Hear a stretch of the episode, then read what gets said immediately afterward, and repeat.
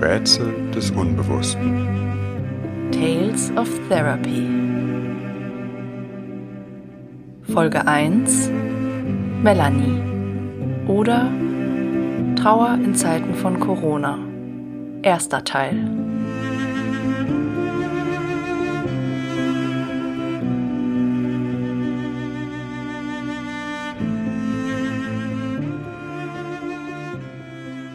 Unserer neuen Reihe Tales of Therapy erzählen wir Fallgeschichten aus der Praxis der Psychoanalyse und psychodynamischen Therapien.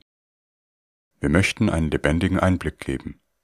Wie arbeiten Psychoanalytikerinnen und Psychoanalytiker?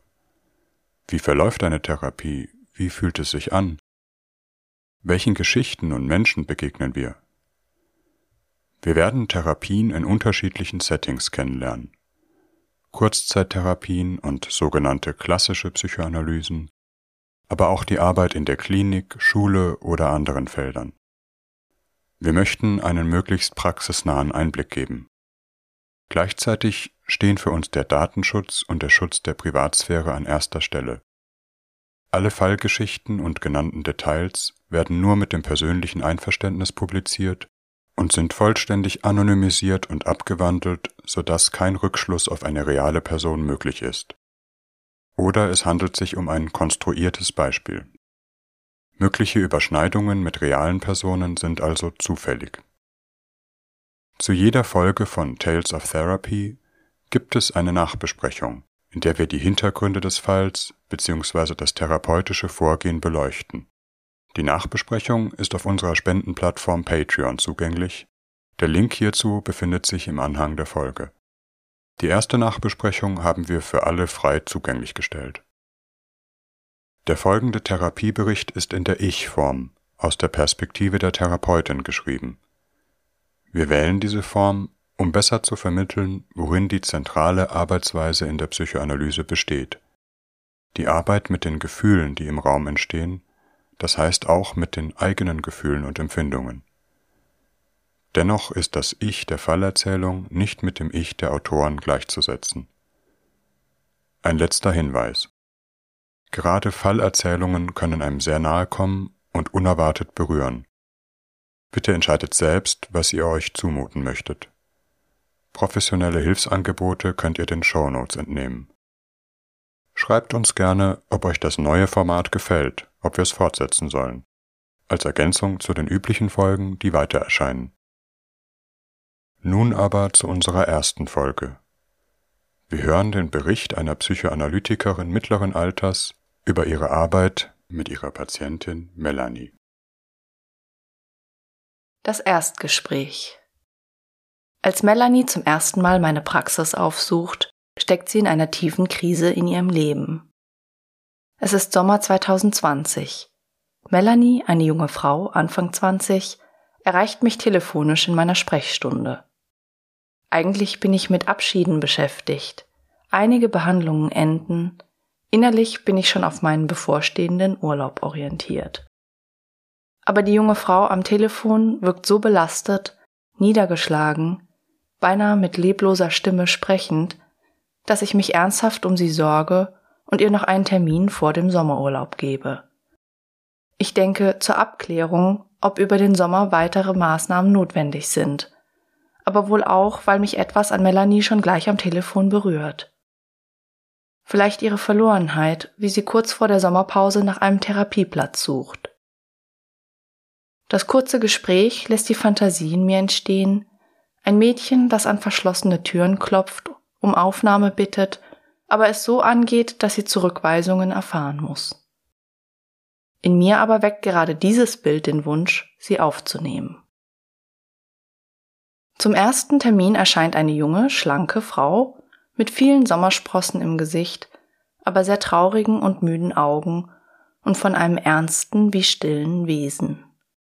Sie wirkt tatsächlich ein wenig mädchenhaft, freundlich und ist eigentlich attraktiv, zugleich aber so zurechtgemacht, als wolle sie alles Besondere an sich möglichst unscheinbar halten.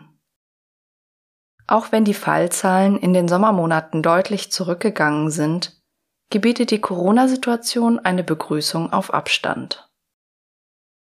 Melanie nimmt auch gleich Bezug auf Corona, Sie sei sich nicht sicher, ob sie hier richtig sei, ob das, was sie hat, schwer genug ist für eine Therapie. Die Menschen hätten so viel Schlimmes erlebt in den letzten Monaten, da wisse sie nicht, ob ich nicht besser den Platz für jemand anderes vorhalte. Ich sage, Sie können erst einmal ankommen und mir erzählen, worum es geht. Die Stunde ist ganz für Sie da und danach können wir schauen, wie es weitergeht. Es ist eigentlich verrückt, setzt Melanie fort. In den letzten Monaten, während des Lockdowns, sei es ihr besser gegangen als jetzt, wo alles wieder geöffnet hat. Nicht, dass es ihr gut gegangen sei, im Gegenteil. Zumindest habe sie das Gefühl gehabt, niemand kann gerade richtig leben. Das habe sie etwas entlastet. Aber zum Beispiel gerade eben, als sie zu unserem Gespräch gefahren sei, habe sie die ganzen Leute gesehen, die in den Cafés sitzen, mit ihrer Familie Zeit verbringen, in den Urlaub fahren. Die haben alle so glücklich gewirkt. Das hat mir einen Stich versetzt. Weil sie sich nicht glücklich fühlen, sage ich etwas fragend. Die Patientin schüttelt mit Tränen in den Augen und verbissenem Mund den Kopf. Ein Schweigen entsteht. Ich frage schließlich, wie kommt das? Ich habe mich so ausgeschlossen gefühlt. Jeder hat jemanden. Und ich bleibe wieder alleine. Ich denke, das hat alles mit Felix zu tun. Felix ist ihr Ex-Freund. Und nicht nur in unserem ersten Gespräch, sondern in der ganzen ersten Phase der Therapie wird dieser Name häufig fallen. Sie seien über drei Jahre ein Paar gewesen, aber wenige Monate vor Corona hätten sie sich getrennt. Besser gesagt, er habe sich von ihr getrennt, während sie noch an ihm hänge. Kein Tag vergeht, an dem sie nicht an ihn denke. Eigentlich habe sie die Trennung noch nicht akzeptiert. Tatsächlich nennt sie ihn im Gespräch auch immer wieder unwillkürlich meinen Freund statt Ex-Freund. Was war das denn für eine Beziehung? frage ich. Das sei eine lange Geschichte. Melanie sei viel einsam gewesen, schon als Jugendliche eher einzelgängerisch aber zugleich habe sie sich immer sehr nach einer Beziehung gesehnt. Es sei schwer auszuhalten gewesen, als ihre Freundinnen in der Jugend alle ihre ersten Beziehungen eingingen. Deshalb erfand sie manchmal Dates mit Jungs, um nicht beschämt dazustehen. Als sie mit 18 Jahren dann endlich Felix kennenlernte, war das ein Gefühl wie endlich habe ich auch jemanden. Melanie schildert Felix im Gespräch zwar ausführlich, aber doch so, dass ich keine richtige Vorstellung von ihm gewinne. Eine ganze Weile etwa bin ich mir unsicher, wie alt er eigentlich ist, oder ob zwischen den beiden etwa ein großer Altersunterschied bestanden hat. Auf jeden Fall war Felix zu Beginn ihrer Beziehung schon eine ganze Weile als Maschinenbauer berufstätig, selbstständig, zugleich aber auch, so scheint es mir zumindest in ihrer Schilderung, ein eher etwas zurückhaltender, distanzierter Mensch. Für Melanie aber war es der Mann, der ihr das Gefühl gab, endlich nicht mehr alleine zu sein. Sie meint, als hätte ich mein halbes Leben nur auf ihn gewartet, so hat sich das angefühlt. Von Anfang an hing sie sehr an ihm, sei auch bereit gewesen, alles für ihn aufzugeben. Die beiden führten eine Fernbeziehung, hätten mehrere Stunden voneinander entfernt gewohnt. Meist besuchte sie ihn am Wochenende. Nur ihre Berufsausbildung habe sie an ihrem Wohnort festgehalten. Und ihre Mutter, die sie nicht alleine zurücklassen wollte. Als die Ausbildung im Winter des letzten Jahres endlich abgeschlossen war, fand Melanie einen Job in der Stadt ihres Freundes. Sie fühlte sich damals so glücklich und war erleichtert, dass die Zeit von Fernbeziehung endlich vorbei war. Sie habe feste Pläne gehabt. Zusammenziehen, heiraten, am liebsten bald schon eine Familie gründen und ein Kind kriegen. Auch die Mutter wollte sie bald schon nachholen, damit alle beisammen sind. Ihr Freund widersprach nicht, wirkte auf Melanie eher einverstanden, wenngleich sie schon auch merkte, dass er nicht wirklich eigene Gedanken zu ihren Plänen eingebracht hätte. Als sie schließlich zu ihm in seine Wohnung zog, verhielt er sich immer zurückhaltender. Es kam zu Konflikten, er fühlte sich von ihr eingeengt, forderte mehr Freiräume von ihr ein. Melanie bekam wahnsinnige Angst vor einer Trennung, versuchte es ihm nur irgendwie recht zu machen, zum Beispiel ihm zuzugestehen, dass er abends nach Hause kommen kann, wann er will, ohne ihr Bescheid zu geben. Aber das führte nur dazu, dass er sich noch mehr zurückzog. Schließlich fuhr er für ein Wochenende zu Freunden, habe sie von dort aus angerufen und sich am Telefon getrennt. Seitdem verhalte er sich meistens eher kalt und abweisend. Sie fühle sich, als stünde sie wie vor einer Wand. Melanie kündigte ihren Job, kehrte wieder zurück in ihre Heimatstadt und den alten Betrieb, in dem sie auch ihre Ausbildung gemacht hatte. So bin ich wieder hierher gezogen, in eine kleine Wohnung nur ein paar Straßen von meiner Mutter entfernt. Es ist, wenn ich das jetzt so erzähle, hört sich das komisch an, als wäre das alles nicht mir passiert, sagt Melanie. Ich antworte, Sie hatten das Gefühl, endlich kommen Sie an, endlich bekommen Sie das, wonach Sie sich so sehnen, und jetzt sind Sie wieder hier, wieder alleine. Das muss eine wahnsinnige Enttäuschung für Sie sein. Die ersten Monate nach der Trennung, sagt Melanie, sei es ihr eigentlich noch nicht so schlecht gegangen. Sie habe sich abgelenkt und viel mit alten Freundinnen unternommen, gegen ihre Gewohnheit auch mal in Bars gegangen. In ihr war aber auch das Gefühl geblieben, dass die Trennung nicht endgültig sei. Sie hätte noch jeden Tag mit Felix geschrieben. Dann sei etwas passiert. Ich denke, Melanie wird über Corona sprechen. Aber sie sagt, er hat eine neue Beziehung. Und, hier beginnt Melanie zu weinen, sie sind gleich zusammengezogen. Und von Bekannten habe ich gehört, dass sie heiraten wollen, sobald es Corona wieder zulässt. Das hat mir den Boden unter den Füßen weggezogen. Erst in diesem Moment kommt die ganze Wucht der Gefühle auf sie, auch jetzt im Therapieraum. Es ist, als wolle sie etwas aussprechen, für das sie keine Worte hat. Sie wirft klagende und quälende Fragen in den Raum. War ich ihm nicht genug? Was hat ihm an mir nicht gereicht? Wenn ich nur wüsste, was ich falsch gemacht habe, kommt er dann zurück? Etwas später sagt sie, und was besonders schwer auszuhalten ist, ist, dass sie aussieht wie eine Version von mir, nur hübscher. Ich sage, als würde jetzt eine Doppelgängerin an seiner Seite sein und das Leben führen, das sie sich so sehr wünschen. Die Patientin aber beginnt mit einer regelrechten Litanei an Selbstzweifeln, Selbstvorwürfen, nichts an ihr habe Wert.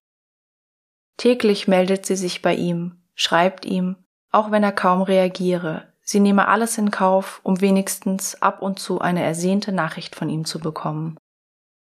Sie scheint wie besessen von der Idee, dass sie sich nur ändern müsse, um ihn doch noch wieder zu bekommen. Ich frage mich, ob sie die Therapiestunde in Wahrheit auch um seinetwillen aufgesucht hat, in einer stillen Hoffnung, ihm damit das zu geben, was er verlangt? Die Zeit schreitet fort. Ein wenig unvermittelt unterbreche ich die Patientin, um noch einmal auf ihr Befinden zu sprechen zu kommen. Nachdem ich die Selbstvorwürfe und das Ringen um ihren Ex-Freund eher mit einer zunehmenden Ungeduld aufgenommen habe, bin ich doch wieder erschrocken. Es geht ihr wirklich schlecht. Das ist mehr als ein gewöhnlicher Liebeskummer. Tagelang kommt sie nicht mehr aus dem Bett, ist dauernd müde, kann aber nicht einschlafen grübelt stattdessen stundenlang. Wenn, dann wache sie nach wenigen Stunden quälend unruhigen Schlafes wieder auf. Ihre Freundinnen sind genervt von ihr, weil sie immer nur über ihren Ex-Freund spricht. Aber sie selbst hat kaum noch Lust, sich zu treffen. Aufmunterungsversuche helfen nicht. Sie habe sich schon einige Tage in der Arbeit krank gemeldet, weil sie so kraftlos war, alles ist dann zu viel. Manchmal fällt sie in ein so tiefes Loch, dass gar nichts mehr geht. Lockdown und Homeoffice haben es ihr erst einmal erleichtert, sich zurückzuziehen. Da habe niemand etwas gemerkt. Sie hat in den letzten Monaten fast gar nichts mehr unternommen, nur noch gelegentlich telefoniert. Die einzige Person, die sie gesehen hat, ist ihre Mutter gewesen. Zugleich ist sie so immer tiefer in das Loch geraten. Jetzt, wo wieder Normalität einkehrt, falle es den anderen zunehmend auf. Sie hat das Gefühl, selbst beim Einkaufen schauen die Leute sie besorgt an. Zum Glück gibt es die Maske. Das sei fast jeden Tag so. Wirklich Freude könne sie an kaum etwas mehr empfinden. Ich sage, Ihre Seele ist im Lockdown geblieben. Es hat mit Felix zu tun. Aber vielleicht ist es wichtig, noch genauer zu verstehen, was da eigentlich passiert ist. Dafür sollten wir uns noch mehr Zeit nehmen, wenn Sie das möchten.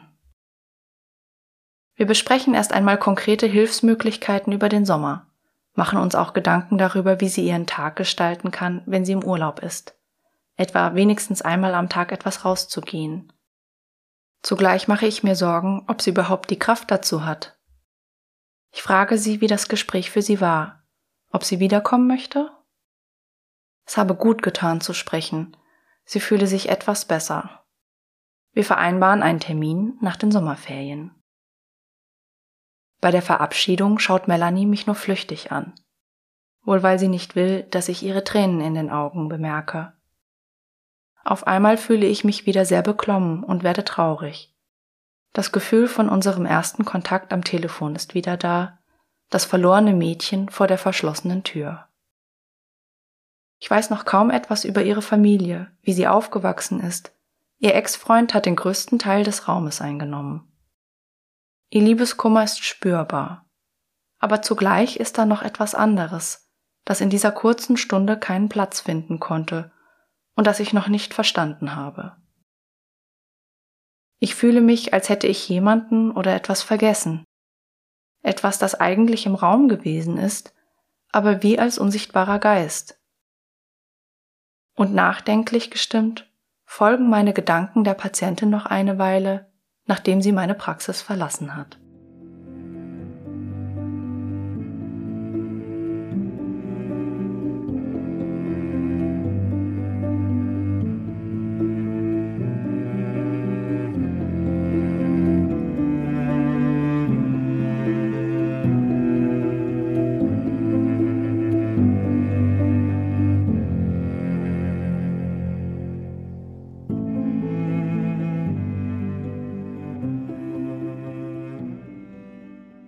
Erster Behandlungsabschnitt Nach den Sommerferien setzen Melanie und ich unsere probatorischen Sitzungen fort. Das heißt die Vorgespräche, in denen es eine Orientierung zum weiteren Vorgehen und die Empfehlung einer möglichen Therapie geht. Es geht ihr weiterhin schlecht, auch wenn es ihr geholfen habe, dass ihre Arbeitsstelle Betriebsferien hatte. Im Sommer hat sie sich einsam gefühlt, viel an Felix denken müssen obwohl sie mit ihrer Mutter einige Tage weggefahren ist. Ich bitte Sie, mir etwas mehr über die Beziehung zu ihrer Mutter zu erzählen. Melanie erzählt, Einzelkind zu sein und fast jeden Tag mit ihrer Mutter zu telefonieren. Es ist merkwürdig, fügt sie nachdenklich an. Sie, Melanie, hat Schuldgefühle, wenn sie die Mutter mal nicht anruft, fühlt sich verantwortlich für das Wohlergehen ihrer Mutter. Dabei sei es aber umgekehrt immer ihre Mutter, die nach nur ein paar Minuten das Gespräch schon wieder beenden wolle. Wenn sie mit ihrer Mutter über ihre Trennung reden will, sage diese ihr Sätze wie Das wird schon wieder. Auch im gemeinsamen Urlaub hat sie ihre wahren Gefühle zurückgehalten, mit der Mutter über belanglose Dinge gesprochen, was sehr anstrengend war. Die Mutter vermeide das Thema Abschiede und Trennungen. Es ist schwer für sie, mit der Mutter eine gemeinsame Sprache zu finden. Sie mag ihre Mutter, fühlt sich aber von ihr nicht verstanden. Ich will nach ihrem Vater fragen. Eine Frage, die mich ohnehin schon seit unserem ersten Gespräch beschäftigt, als sie sagte, sie könne ihre Mutter nicht alleine zurücklassen. Doch die Patientin nimmt von alleine Bezug darauf. Die Sommerzeit sei immer schwierig, Ihr Vater ist vor einigen Jahren im Frühsommer verstorben, als sie 14 Jahre alt war. In einer unausgesprochenen Abmachung würden ihre Mutter und sie sich am Todestag so verhalten, als wäre es ein Tag wie jeder andere. Die Mutter spreche fast nie vom Vater, obwohl Melanie sich das heimlich wünscht, vor allem weil viele ihrer Erinnerungen inzwischen verblasst seien. Wie war ihr Verhältnis zu ihrem Vater, frage ich. Eigentlich sei sie ein Papakind gewesen. Ihr Vater war Bäckermeister und leitete eine Bäckerei. Er arbeitete viel, während ihre Mutter als Hausfrau zu Hause geblieben sei. Dennoch erinnert Melanie insbesondere die Beziehung zu ihrem Vater als sehr eng und harmonisch. Mit der Mutter hätte es viele Konflikte gegeben. Ihr Vater habe vieles für Melanie geopfert, eigentlich gewollt, dass sie später einmal studiert. Bis heute gibt es Geld auf einem Bankkonto für diesen Zweck, das sie aber nicht anrührt. Das Abitur hat sie gemacht, eigentlich auch ganz gute Noten gehabt, sich dann ein Studium aber nicht zugetraut. Ich sage, dazu hätten sie das Erbe anrühren müssen.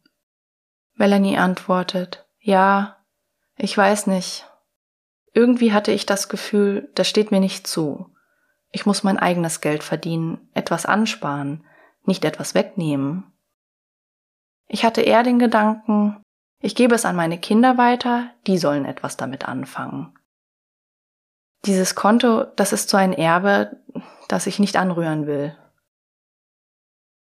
Ich sage, dann würde es ganz verschwinden. Vielleicht haben Sie Angst, auch Ihr Vater. Melanie wirkt etwas überrascht. So habe sie darüber noch nicht nachgedacht. Sein Tod sei überraschend gewesen, auch wenn er immer wieder gesundheitliche Schwierigkeiten hatte, zu viel Stress. Sie und ihre Mutter hätten nicht wirklich darüber gesprochen, auch kaum getrauert. Jetzt muss es weitergehen, habe die Mutter immer gesagt, obwohl spürbar war, dass sie sehr litt. Ich sage darauf, Vielleicht so sehr, dass sie das Thema ganz weggeschoben hat. Ich frage mich, was mit ihrer Trauer war. Auch Melanie ging auf Distanz zum Tod ihres Vaters. Er sah aus ihren Gesprächen und auch aus ihren Gedanken verschwunden. So ist sie seit Jahren zum Beispiel nicht mehr in seinem Grab gewesen. Sie meint, dann werde ich bloß traurig, ohne dass sich die Situation dadurch ändern lassen würde. Was soll das bringen?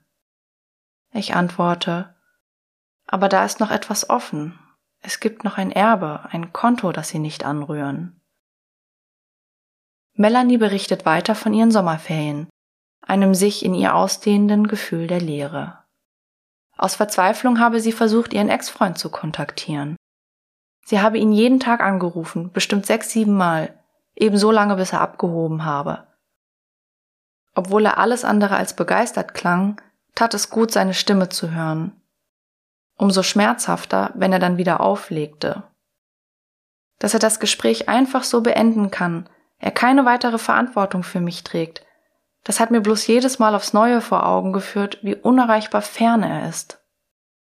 Sie schämt sich, kann es aber doch nicht lassen, immer wieder Kontakt zu ihm zu suchen. Im weiteren Verlauf des Gesprächs und in den nächsten Sitzungen wird deutlich, wie obsessiv Melanie an der Beziehung hängt sie sich kaum von ihrem Ex-Freund lösen kann, im Gegenteil versucht, gegen jeden Widersinn die Beziehung wiederzubeleben, obwohl Felix offenbar schon längst in einer anderen Beziehung und Lebensrealität angekommen ist. Vater und Felix, scheint es mir, haben für Melanie unbewusst Berührungspunkte. Zumindest muss die Trennung von Felix in ihr ein Gefühl von Verlassenheit wachgerufen haben, an einen Schmerzpunkt gerührt, der in ihrem Leben noch nicht bewältigt ist. Der Verlust ihres Vaters wirkt noch nicht betrauert. Das Erbe ist noch mit dem vollen Betrag auf dem Konto. Zugleich ist das Erbe des Vaters aber auch mit einer Hypothek belastet, einem Auftrag, den der Vater an Melanie unbewusst delegiert hat. Sie soll studieren, von dem Geld, für das er bestimmt sehr hart arbeiten musste. Es ist für Melanie sicherlich nicht leicht, diesen Auftrag zurückzuweisen oder überhaupt herauszufinden, was sie selbst will. Die Entscheidung nicht zu studieren ist hier vielleicht schon ein Bekenntnis für etwas Eigenes, dies aber noch sehr konfliktbehaftet. Sie will das Erbe an die Kinder weitergeben, in der Hoffnung, dass die nächste Generation etwas damit anfangen kann. Aber vielleicht ist das ein Erbe, von dem es wichtig ist, dass sie selbst es annehmen und bewältigen, vielleicht etwas Produktives daraus machen kann. So lauten meine Gedanken und ersten Hypothesen zum Abschluss unserer Vorgespräche. Wir vereinbaren schließlich den Fortgang der Therapie in Form einer Kurzzeittherapie. Das heißt insgesamt 24 Stunden und mit einer Stunde pro Woche im Sitzen. Die Behandlung läuft unter der Diagnose einer mittelgradigen depressiven Episode in Reaktion auf eine Trennung. Ätiologisch vermute ich eine unverarbeitete Trauer bzw. einen damit verbundenen Lösungskonflikt, der durch den Verlust des Partners reaktualisiert wurde. Das Ziel der Therapie besteht zunächst in einer Stabilisierung und Symptomlinderung, aber auch der weiteren Klärung der zugrunde liegenden psychischen Dynamik. Die regelmäßigen Stunden entlasten Melanie zunächst spürbar. Die Möglichkeit, frei zu sprechen, ihr, wie sie es sagt, wöchentliches Paket irgendwo abstellen zu können, nimmt ihr auch ein wenig den Druck, ihren Ex-Freund kontaktieren zu müssen. Sie erzählt, dass sie den Kontakt vor allem dann aufgenommen hat, wenn dieses Gefühl einer unerträglichen Einsamkeit aufgekommen ist, sie sich verlassen und ausgeschlossen gefühlt hat. Vielleicht helfe ihr das Gefühl, hier von mir ein wenig verstanden zu werden, deute ich, und sie nickt. Doch obwohl Melanie ihren Ex-Freund nicht mehr real ständig kontaktieren muss, kann sie ihn psychisch nicht aufgeben. Das macht sich auch in einem ihrer Träume geltend. Den ersten, den Melanie in der Anfangsphase ihrer Therapie erzählt, den sogenannten Initialtraum. Melanie verliert in diesem Traum aus eigener Unachtsamkeit einen aus ihrer Kindheit geliebten Hund, der im Traum denselben Namen trägt wie ihr Ex-Freund. Verzweifelt und voller Schuldgefühle begibt sie sich auf die Suche nach ihm, ruft ihn. Doch sie findet ihn nicht, wird immer verzagter. Da merkt sie, dass sie seit geraumer Zeit statt den Namen ihres Hundes ihren eigenen Namen gerufen hat. Und laut schluchzend erwacht sie aus dem Traum. Ich sage, etwas, das sie so lieb haben, geht ihnen verloren. Und sie suchen noch immer danach, auch bei Felix. Melanie wirkt berührt. Die Frage steht im Raum, was sucht sie? aber die Antwort darauf ist keinesfalls so einfach. Zu dem Hund fällt ihr ein, dass tatsächlich der Vater ihr damals als Kind einen Hund geschenkt hat. Das war allerdings lange vor seiner Krebsdiagnose. Sie liebte den Hund innig. Zugleich fragt sie sich heute, ob der Vater ihn ihr als eine Art Papa-Ersatz schenkte, aus schlechtem Gewissen, weil er so viel arbeiten war.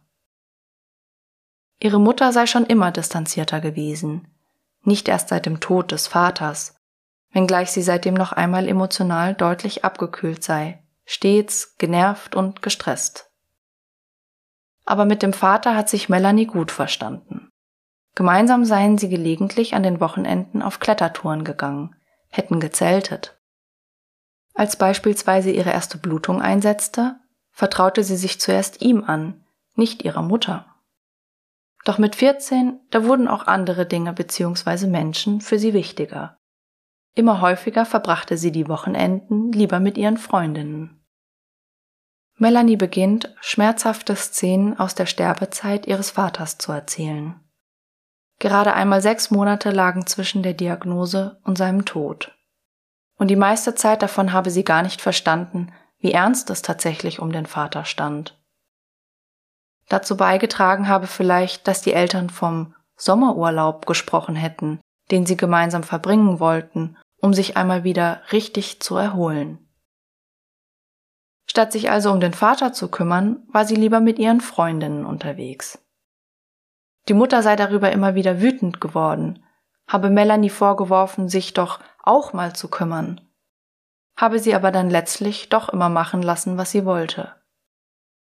Sie habe ihre Mutter nicht ernst genommen, sich sogar ob ihrer dramatisch leidenden Art über sie lustig gemacht.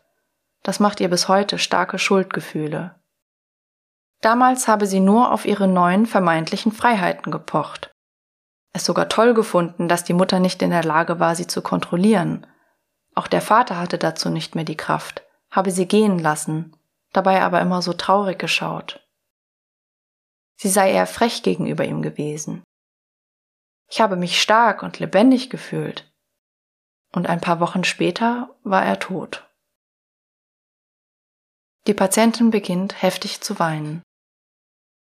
Ich sage, es ist als Jugendliche eigentlich wichtig, die Eltern hinter sich lassen zu dürfen.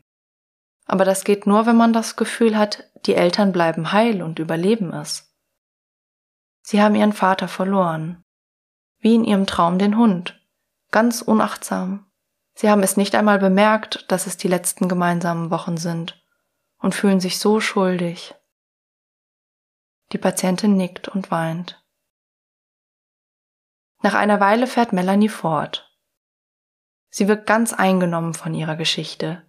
Sie erzählt sie nicht, sondern durchlebt sie gerade noch einmal.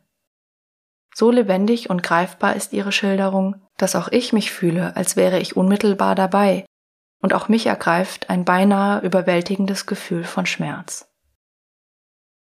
Die Realität habe sie eingeholt, als der Vater ins Hospiz gekommen sei, weil es mit der Pflege zu Hause einfach nicht mehr ging.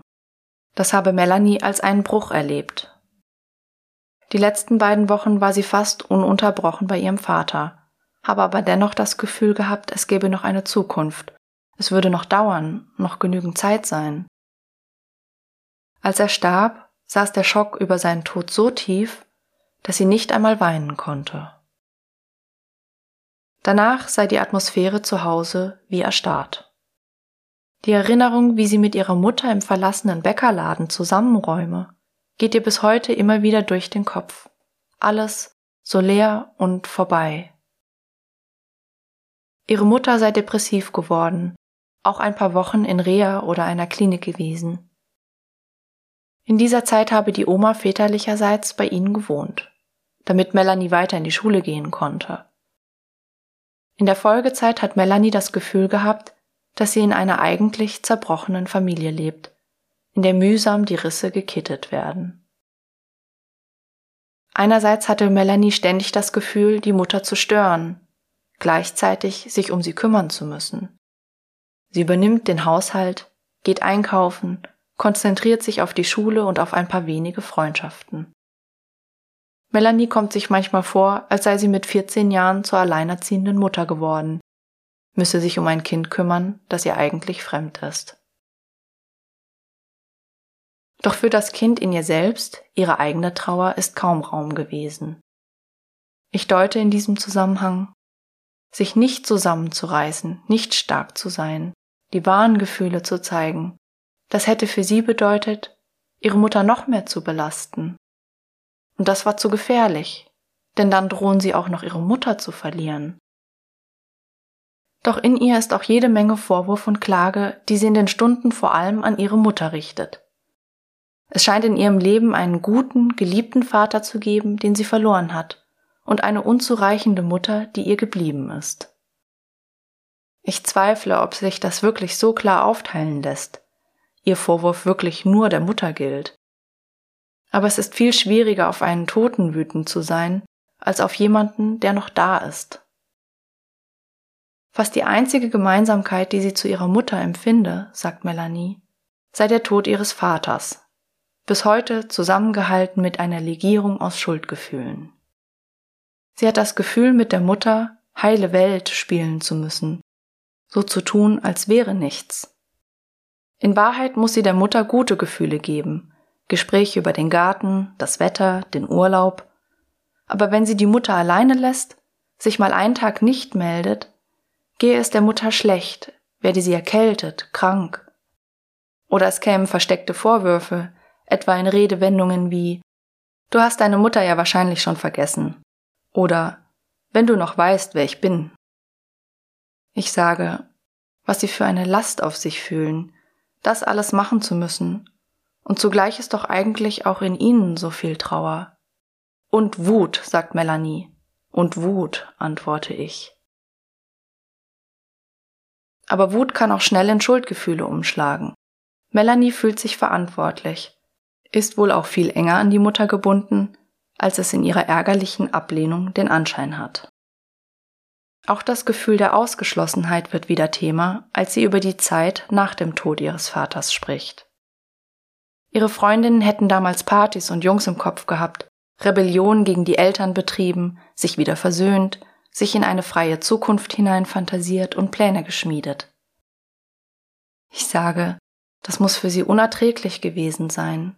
Sie trauern, haben ihren Vater verloren, wenn die anderen in einer scheinbar heilen Welt leben. Melanie schildert, wie furchtbar allein sie sich gefühlt hat. Sie habe das Gefühl gehabt, niemandem davon erzählen zu können, wie es ihr eigentlich geht. Denn das hätte sie in den Augen der anderen nur noch mehr zu einer Außenseiterin gemacht. So zumindest ihre Furcht. Irgendwann habe sie selbst nicht mehr genau gewusst, wie es ihr eigentlich geht, aber viel Ärger sei da gewesen und auch Neid auf ihre Freundinnen. Dieser wird in der Jugend manchmal so groß, dass sie beginnt auf Partys mitzugehen, nur um dort zu schmollen und ihren Freundinnen absichtlich den Spaß zu verderben. Melanie meint, die sollten nicht glücklich sein, ich war's ja auch nicht. Doch die Freundinnen sind allzubald genervt, beginnen Melanie auszuschließen, gehen hinter ihrem Rücken auf Feten. Sie habe gemerkt, alle ziehen mit ihrem Leben weiter, nur sie nicht. Ich sage, sie haben sich sehr einsam gefühlt, ausgeschlossen. Dieses Gefühl haben sie schon öfter in der Therapie beschrieben. Es ist schon ein ganz altes Gefühl in ihrem Leben. Die Therapie nimmt in der ersten Phase eine gute Entwicklung. Die Patientin wirkt in den Stunden lebendiger, mehr mit ihren Gefühlen in Kontakt, gewinnt dadurch auch etwas mehr Energie im Alltag. Einige Symptome, etwa ihre starke Antriebslosigkeit, beginnen sich zu bessern. Sie trifft sich wieder mit Freunden, geht auch einmal in die Bar. Einen jungen Mann, den sie eigentlich ganz interessant findet und der sich an einem Kneipenabend für sie interessiert und mit ihr flirten will, schmettert sie aber barsch ab. Ich bin in einer begleitenden Rolle, höre zu, versuche mit ihr einige Zusammenhänge zu verstehen und zu klären. Die Erfahrung eines aufnehmenden und interessierten Gegenübers, das zugleich nicht vor ihrer Trauer und ihrem Ärger zurückweicht, erleichtert sie für das Erste, gibt ihr den nötigen Halt, um sich zu stabilisieren. In die Arbeit geht sie wieder regelmäßig, meldet sich nicht mehr krank. Es ist in der Zwischenzeit Herbst geworden. Die Fallzahlen steigen erneut. Die Schatten einer zweiten Corona-Welle beginnen, sich auch über die Praxis zu legen. Die Arbeit wird schwieriger. Das Thema der Krankheit, Ansteckung, Tod rückt auch als konkrete Gefahr in den Therapieraum. Doch wie die Therapeutin und Melanie damit umgehen und wie die Behandlung weitergeht, davon erfahren wir im zweiten Teil der Fallgeschichte in der kommenden Woche.